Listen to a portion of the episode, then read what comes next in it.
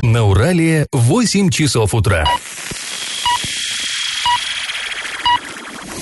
В эфире немного аналитическая, немного юмористическая и слегка музыкальная передача «Заварники» на радио «Шансон Орск». Категория 12+. Всем привет, друзья! Этим осенним утром в эфире программа «Заварники». Ближайший час вы проведете с нами, с Эльвирой Алиевой. Доброе утро. И Павлом Лещенко. Как всегда, мы обсудим новости, но начнем все-таки со старости. Пашины старости. Ну, сегодня у нас старости не очень старые. Предлагаем вам заглянуть э, в такое недавнее э, прошлое. Итак, год 1996, месяц август. Перед собранием представителей, так назывался горсовет какое-то время, выступает первый замглавы городской администрации Анатолий Измайлов. И вот что он говорит, цитата. В настоящее время чрезвычайно осложнилось положение с работой трамваев в Орске. Трамваями перевозится свыше 70% населения. Основной причиной является неудовлетворительное финансирование. При потребности на год 54 миллиарда рублей бюджетом предусмотрено 20 миллиардов. Из имеющихся 171 вагонов 66 требуют ремонта, в том числе 26 капитального. По этой причине эксплуатация 20 вагонов остановлена. 35 вагонов эксплуатируются более 15 лет. Трамвайные пути находятся в аварийном состоянии. Бальность превышает допустимые нормы в 6 с лишним раз. Имеются сходы трамваев с рельсов. Скорость движения на отдельных участках ограничена до 5 км в час. И перевозка пассажиров стала далеко не безопасной. Конец цитаты. Ну что, было это 22 года назад, в, так сказать, лихие 90-е. И кажется, читаем, ну жуть-жуть. И вот интересно, как же теперь-то ситуация изменилась? А совсем недавно, в июле вот нынешнего 2018 года, руководитель муниципального предприятия Орсгортранс рассказывал журналистам о текущем состоянии дел. Вот интересно сравнить.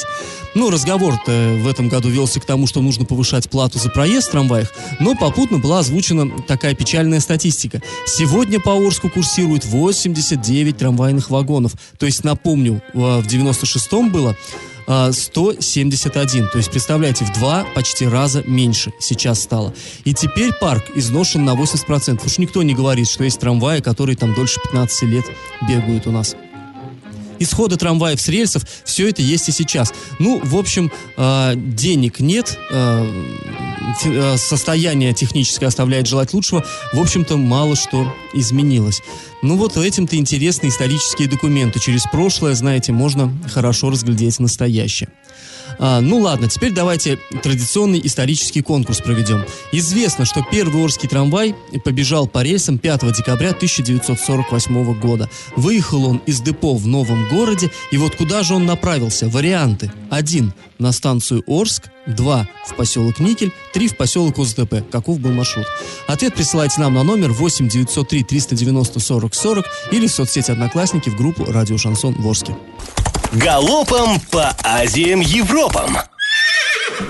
Вчера в Орске на площади Шевченко прошел очередной, третий уже по счету митинг против пенсионной реформы, против повышения пенсионного возраста.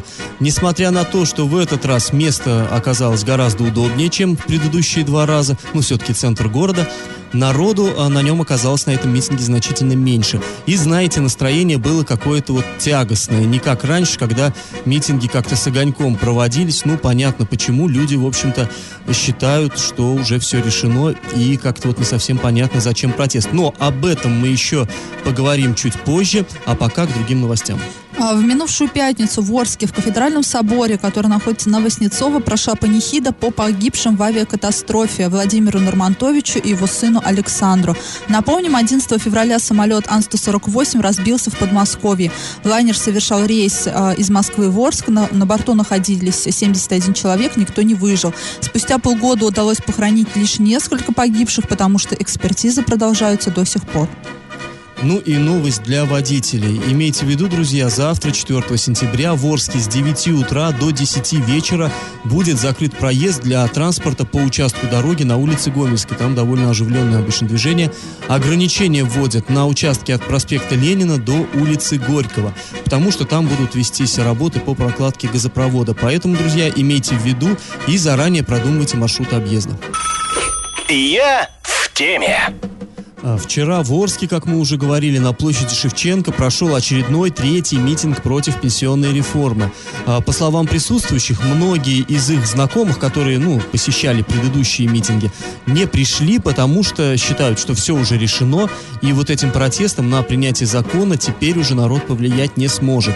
Поэтому народу, да, было действительно немного. Но те, кто все-таки э, вышли на площадь, они уверяли, что законы как принимаются, так и отменяются. Это цитата один из выступающих так сказал. И если акции все-таки станут по-настоящему массовыми, то государство будет вынуждено дать реформе, так сказать, задний ход.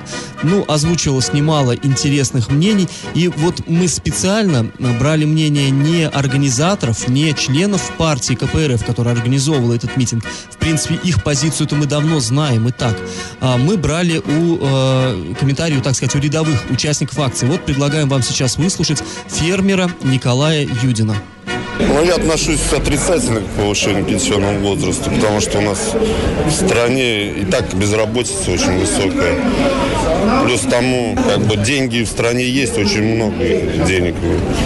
Я уже третий раз, ну, третий митинг, я все не пропускаю, прихожу и поддерживаю это все. И все мои родственники поддерживают. Ну, правда, здесь не все пришли, но все равно большинство людей поддерживают чтобы не повышать пенсионный возраст.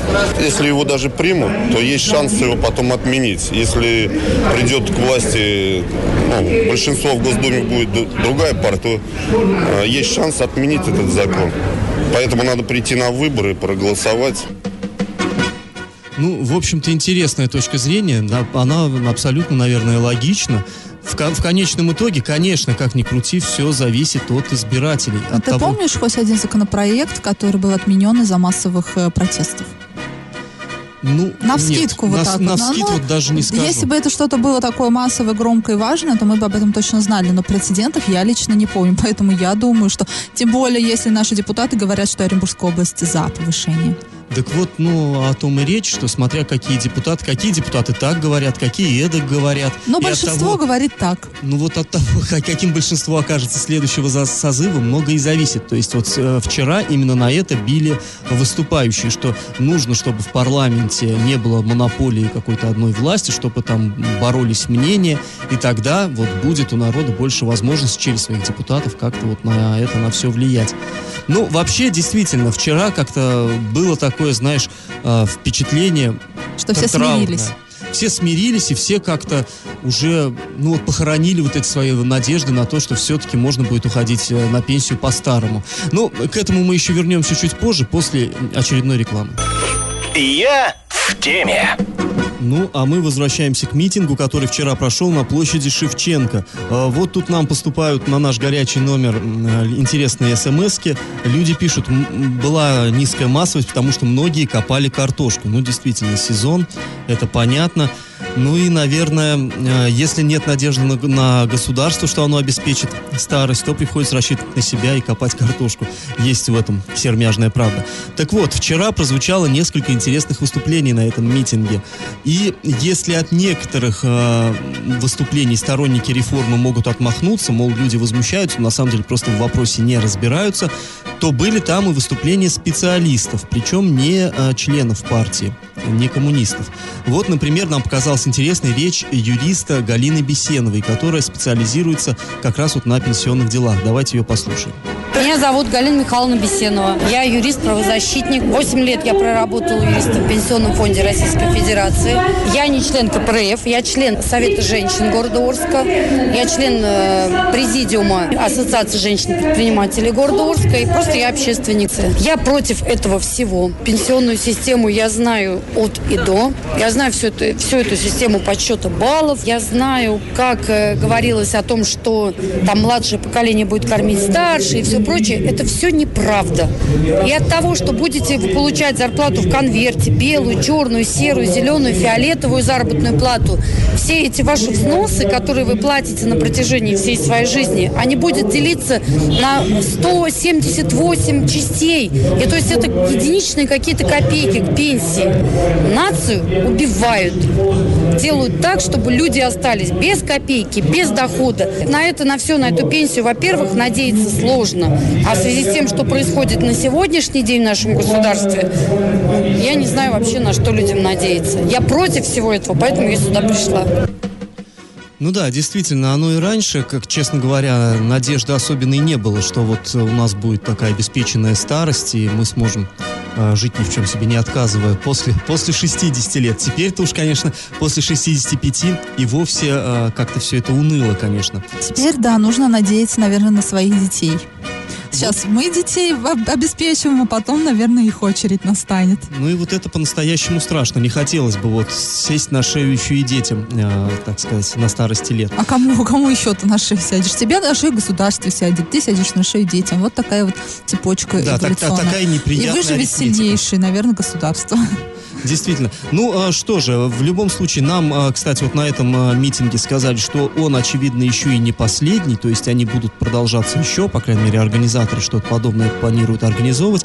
Хотя, если, конечно, вот такая тенденция будет к снижению числа участников, то это просто уже, ну, потеряет, наверное, всякую силу. Хочется сказать, не опускайте руки, да, может быть, все действительно и примут, и нас не спросят, но вы хотя бы сможете сказать себе, а я боролся.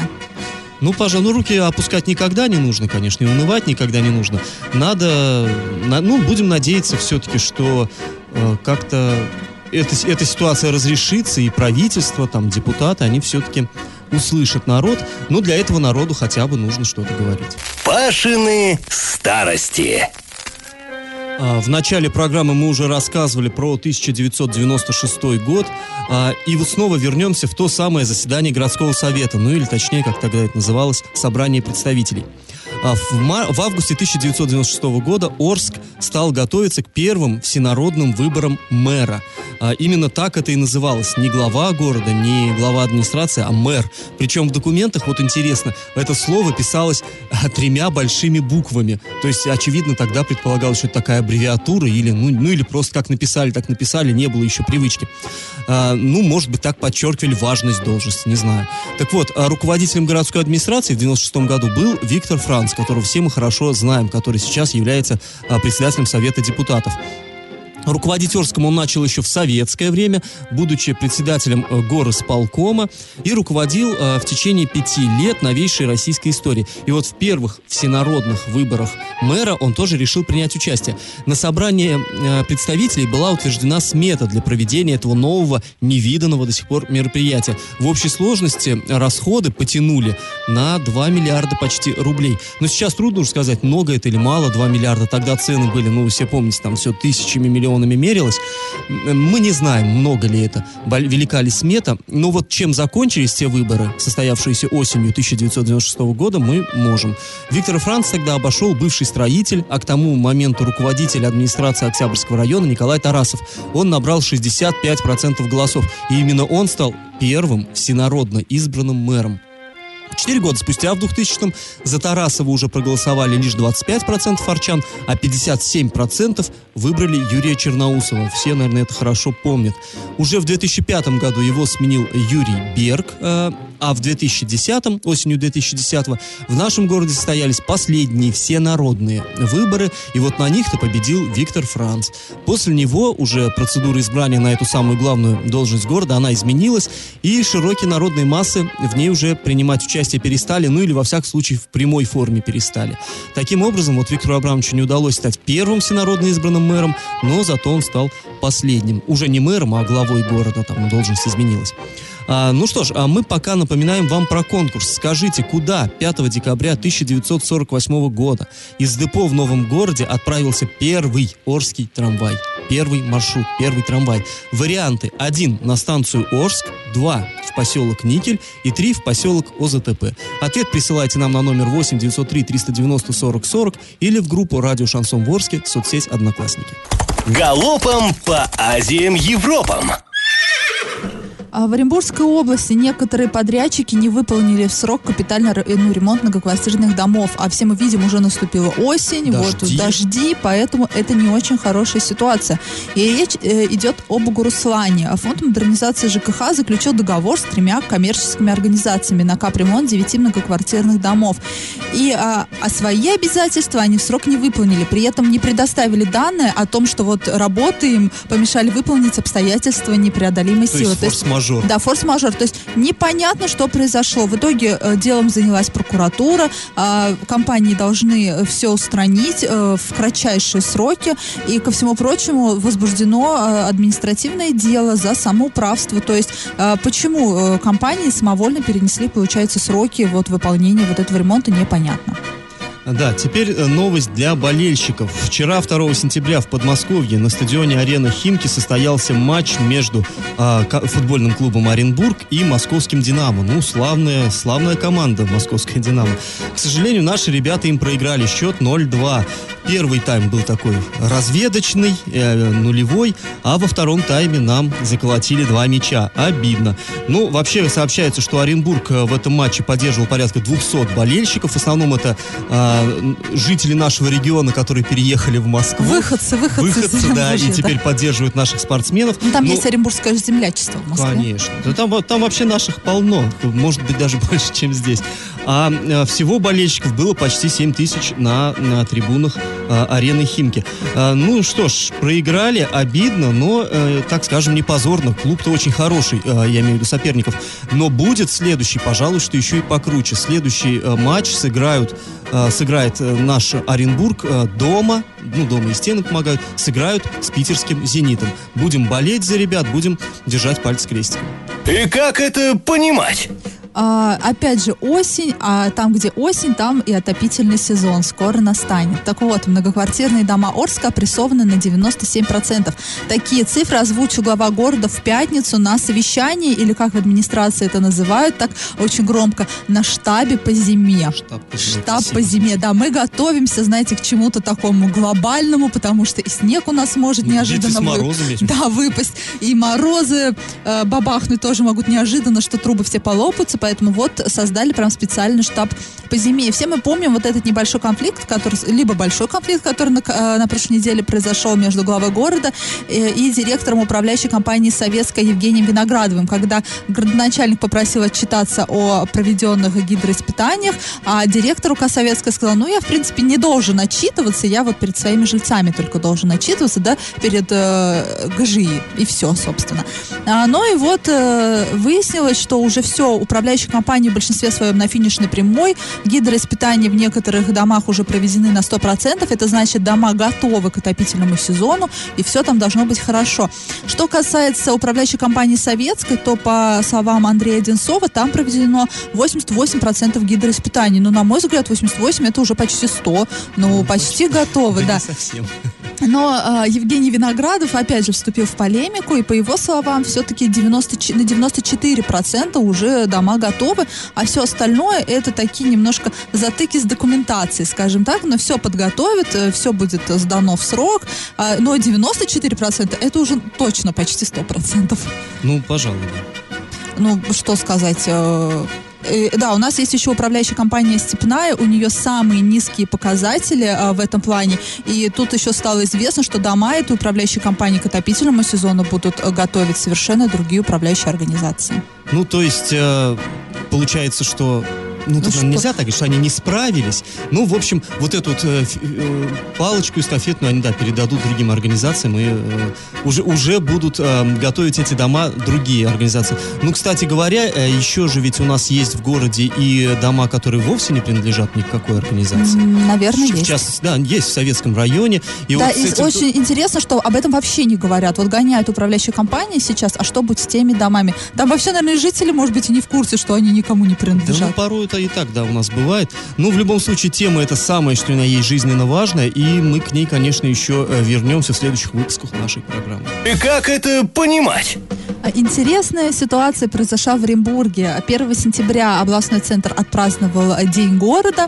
И поздравить э, горожан приехала группа «Мираж». По крайней мере, так было заявлено Так в афишах. считалось. Да, так считалось. И люди а, шли, э, скажем так, слушать такую культовую группу. На самом деле группа оказалась кавер-группой, которая называлась «Мираж Джуниор». Хотя вот это вот слово «джуниор» в афишах просто не указали. Либо специально, либо просто те, кто делал афиши, тоже не понял, либо намеренно, чтобы вот прикормить зрителя, скажем так, а, так славной Это, истории. да. традиция, как мы все знаем, «Ласковый май», оренбургская группа в свое время их гастролировала по стране чуть не 50 составов. Ты знаешь, Бомбили мне кажется, это не оренбургская традиция, это традиция Разина, да, который вот был продюсером, это его ноу-хау. и, Ну, и здесь такая, и выяснилось, что юриста Маргарита Суханкина, это солистка группы «Мираж», настоящая группа «Мираж», она намерена обратиться в суд по поводу вот исполнения вот этих вот из- известных песен в Оренбурге, потому что люди возмутились, как так, это мы с ними выступали, это наши песни, а тут кто-то а, косит под нас и использует наши песни, если вот прям грубо говорить. Но а, в администрации Оренбурга пояснили, что они не виноваты, они об этом не знали. Такую информацию предоставил Северный округ, то есть изначально вот э, э, в самом начале неправильная информация была преподнесена, и вот поэтому такие ошибки а, допустили а, при, печат, э, при напечат... ну, при подготовке ко Дню города. Но, что интересно, а, администрация Оренбурга связалась вот с этой кавер-группой «Мираж Джуниор» и выяснила, что у них тоже есть все права на исполнение вот этих песен группы «Мираж Настоящий». Ну, теперь им Вот детективная история, придется эти документы предъявлять уже судье. Новость дна. Советским районным судом города Орска было рассмотрено такое, знаете, несколько курьезное дело. А, Два товарища сидели, так сказать, культурно, культурно в кавычках отдыхали с алкоголем и а, решили, что мало, надо бы сходить еще. И вот а, гонец, который отправился в магазин за очередной а, порцией, так сказать, он пошел, ну, сказал другу, дай мне в дорогу телефон, чтобы было не скучно идти. Ну, он, видимо, на ходу решил играть в какие-то игрушки или что, я не знаю, там, читать ленту а, соцсетей. В общем, отправился он в магазин, но до магазина не дошел, а дошел до ломбарда, где благополучно вот этот а, смартфон своего приятеля заложил. Вот, ну, деньги уж там потратил, как ему показалось интересным. Сумма ущерба в итоге составила 8340 рублей. Такое вот нелепое преступление, которых, к сожалению, в нашем городе э, бывает довольно много. Но тут что оказалось? Вот этот товарищ, он ранее был судим за мошенничество, и в итоге он был признан виновным в присвоении веренного ему имущества, то есть вот этого самого смартфона, и получил довольно строгий приговор, ну, как рецидивист. Приговорили его к двум годам лишения свободы. И поскольку еще он не до конца отбыл свое предыдущее наказание, ему добавили срока. В итоге в колонии строгого режима ему придется провести два года, три месяца. Раздача лещей. А в начале этой программы мы у вас спрашивали, куда же направлялся первый, самый-самый первый Орский трамвай. Да, а, 5 декабря 48 года состоялась первая торжественная поездка. Первый Орский трамвайчик погромыхал по рельсам и сели в вагон лучшие работники двух предприятий – Южуралмашзавода и Никелькомбината, потому что ехал этот трамвай через проспект Сталина, который нам теперь известен как проспект Мира, на Никель. Правильный ответ – 2. И победителем у нас становится впервые э, наш слушатель по имени Руслан, чей номер заканчивается на 5375. Мы его поздравляем и прощаемся с вами, друзья. Этот час вы провели с нами, с Эльвирой Алиевой. И Павлом Лещенко. Пока, до завтра. Завариваем и расхлебываем в передаче «Заварники». Каждое буднее утро с 8 до 9.00 на радио «Шансон Орск». Категория 12+. Радио «Шансон». СМИ зарегистрировано Роскомнадзором. Свидетельство о регистрации Л номер ФС 77 68 373 от 30 декабря 2016 года. Категория 12+.